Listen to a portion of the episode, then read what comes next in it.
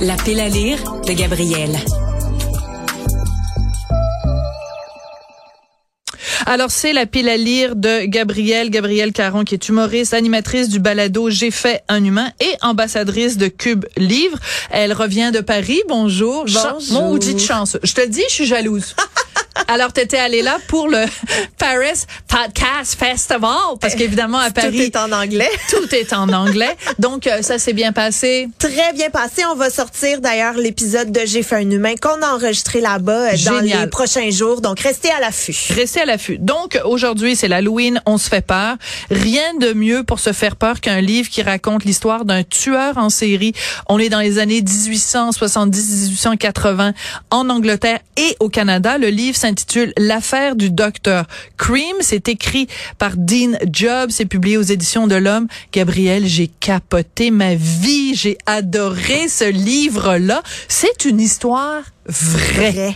Une histoire vraie. Et en plus, le gars, il vient de Québec. Eh oui, il a été à McGill. Il a étudié la médecine à McGill. Donc, c'est quand même très, très proche de nous. Un petit gars de chez nous qui est allé faire des meurtres. On est-tu fiers de lui un peu? Mais moi, en toute honnêteté, là, quand j'ai regardé la couverture, j'avoue que je pensais tout simplement me plonger dans un polar. Oui, ben, on voit un monsieur avec un chapeau de forme puis euh, une grosse moustache. Oui, puis peut-être avec la calligraphie et tout, je me disais ah, tu sais, ça va être une enquête à l'époque victorienne. Et là, je commence à lire pour réaliser que tout est vrai. Et non seulement tout est vrai, ma très chère Gabrielle, je renchéris sur toi, c'est que tout est documenté. Il y a des photos, il y a des trucs, des documents d'archives. Le gars, il est allé, le gars qui a écrit le livre est vraiment allé fouiller dans les archives de Scotland Yard. Dans, il retrace les moindres détails de l'enquête. C'est tous les documents sont à l'appui. Exact. Et ça, il le précise dès l'ouverture du livre pour dire tout ce que vous allez lire, toutes les citations sont vraies. Il n'y a pas d'interprétation. Je n'ai pas mis des mots dans la bouche des différents protagonistes. Tout est vrai et c'en est encore plus terrifiant, on dirait. Ça fout vraiment la trouille parce que donc ce médecin euh, a euh, empoisonné des femmes, la plupart du temps des femmes euh, de petite vertu, des péripatéticiennes. des filles de joie. Tu sais, toutes sortes de choses pour pas dire des guidounes. Des prostituées, finalement. Des femmes de mauvaise vie, comme des on dit femmes beaucoup de dans mauvaise vie. aussi. Et euh, il les empoisonnait. Donc, il y avait à l'époque Jacques Léventreur. Ben lui, c'était Jack, mais enfin pas Jack, William, le l'empoisonneur. L'empoisonneur, exact. Et ça, c'est mentionné dans la quatrième de couverture et je trouvais que ça résumait très, très bien le personnage. Donc, on dit, Jack Léventreur a effrayé ses contemporains. Le Dr. Cream les a horrifiés.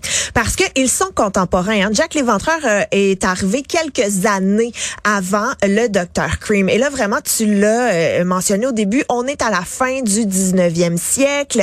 Euh, L'histoire débute, bon, aux États-Unis, alors que le Dr. Cream, qui a été condamné à une peine de prison à vie, soulignons-le, est relâché après 14 ans. Parce que bon on le, on le découvrira plus tard je vends pas de punch là mais euh, pour tout un jeu d'influence et de d'argent et tout bon il est relâché part pour Londres et s'en va tuer des gens donc euh, c'est vraiment un très très gros un beau résumé programme, un beau programme. Et euh, ce qui est fascinant, moi, ce que j'ai trouvé drôlement intéressant, c'est que bon, il y a bien sûr euh, toute l'enquête. On voit comment travaille Scotland Yard, comment les gens faisaient à l'époque des enquêtes policières. Mais c'est aussi, on apprend, il y a tout un côté sociologique. où On apprend des choses sur l'état de la médecine à cette époque-là, euh, les, les sages-femmes, comment on, on- ça fonctionnait, euh, les avortements illégaux. Enfin, il y a, vraiment un côté sociologique au livre. Absolument. Moi, ce que j'ai beaucoup aimé, c'est que l'auteur est très bon pour nous mettre en contexte. Oui. Donc, il y a au début, il va nous parler de Sherlock Holmes parce que Sherlock Holmes était nouveau à l'époque. C'était la nouvelle sensation littéraire qui moquait un peu Scotland Yard et toutes, euh, tous les enquêteurs avec et tout le monde se croyait un peu, euh, un peu comme en ce moment en fait avec le true crime. Tu sais, tout le monde se pense un peu enquêteur, tout le monde a une opinion sur tel ou tel euh, crime. Donc, il y avait cette effervescence France, si on veut. Aussi, quand on parle justement du Québec, euh, à l'époque où Cream habitait là, mais je trouve qu'il y avait une très, très belle description des cours à bois, euh, des gens qui travaillent en usine, justement des médecines, des maisons de chambre qui sont quelque chose qui n'existe pratiquement plus aujourd'hui. Puis quand il étudiait, quand Dr. Cream euh, étudiait à l'université McGill en médecine, tout le red light de Montréal autour justement de l'université où les gens fréquentaient, les étudiants de McGill fréquentaient beaucoup, les prostituées, les tripots et tout ça. Vraiment, il nous fait revivre euh, ce qu'était Montréal en 1878. Là, c'est fascinant. Oui, vraiment, vraiment, vraiment. Et tu l'as mentionné aussi, euh, avortements illégaux, parce que le Dr. Cream a un peu, si on veut, misé là-dessus pour faire rouler son cabinet euh, de, de médecine. Au départ, il a aussi, bon, fait des empoisonnements à la strychnine, au chloroforme, il a fait du chantage, de l'extorsion. Tu sais, il était, je veux pas dire multidisciplinaire. Oui, mais tu peux le dire, j'adore ça.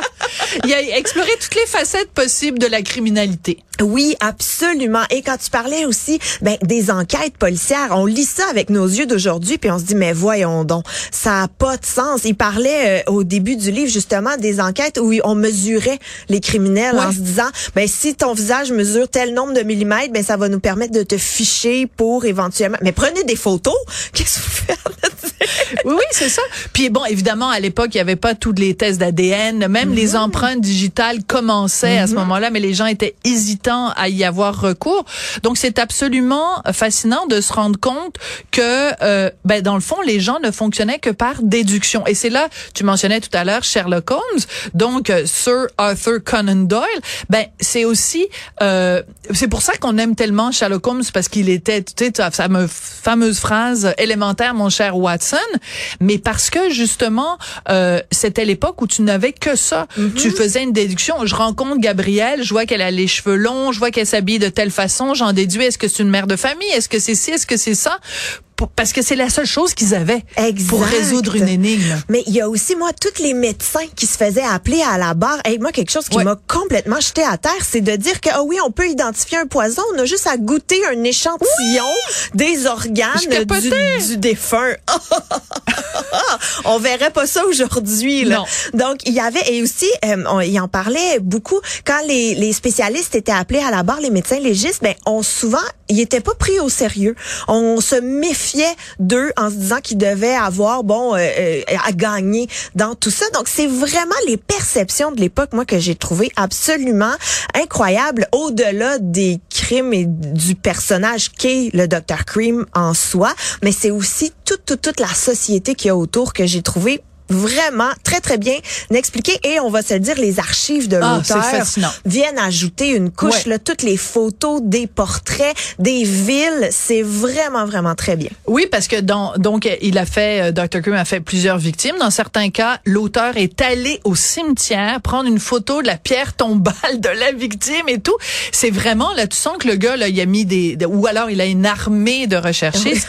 Mais euh, en tout cas c'est vraiment il a il a une collection personnelle euh, assez vaste et tu sais, des fois, on lit, on va lire un essai où on développe une idée, on va lire un roman euh, qui est vraiment dans le domaine de la fiction, de l'imaginaire. Ça, c'est comme regarder un documentaire, mais écrit. Oui. Et euh, et, et, et c'est absolument euh, passionnant. Écoute, Richard, il capotait parce qu'à chaque fois que j'avais deux minutes de livre, je disais, j'ai pas le temps pour toi, mon chéri d'amour. Faut que je me replonge dans mon Dr. Cream. Donc, j'ai trompé Richard pendant plusieurs jours avec le Dr. Cream, mais il me le pardonne parce que c'est vraiment un livre extraordinaire. Merci, Gabriel. On rappelle que le livre est évidemment disponible sur Cube Livre. Ça s'intitule L'affaire du Dr. Cream. De Québec à Londres, la traque d'un tueur en série à l'ère victorienne de Dean Job. C'est vraiment absolument passionnant. Merci, Gabriel. Merci. Merci à Marianne Bessette qui est à la recherche. Merci à Chali Marchand à la réalisation, à la mise en onde. Et merci à vous d'être à l'écoute de Cube Radio.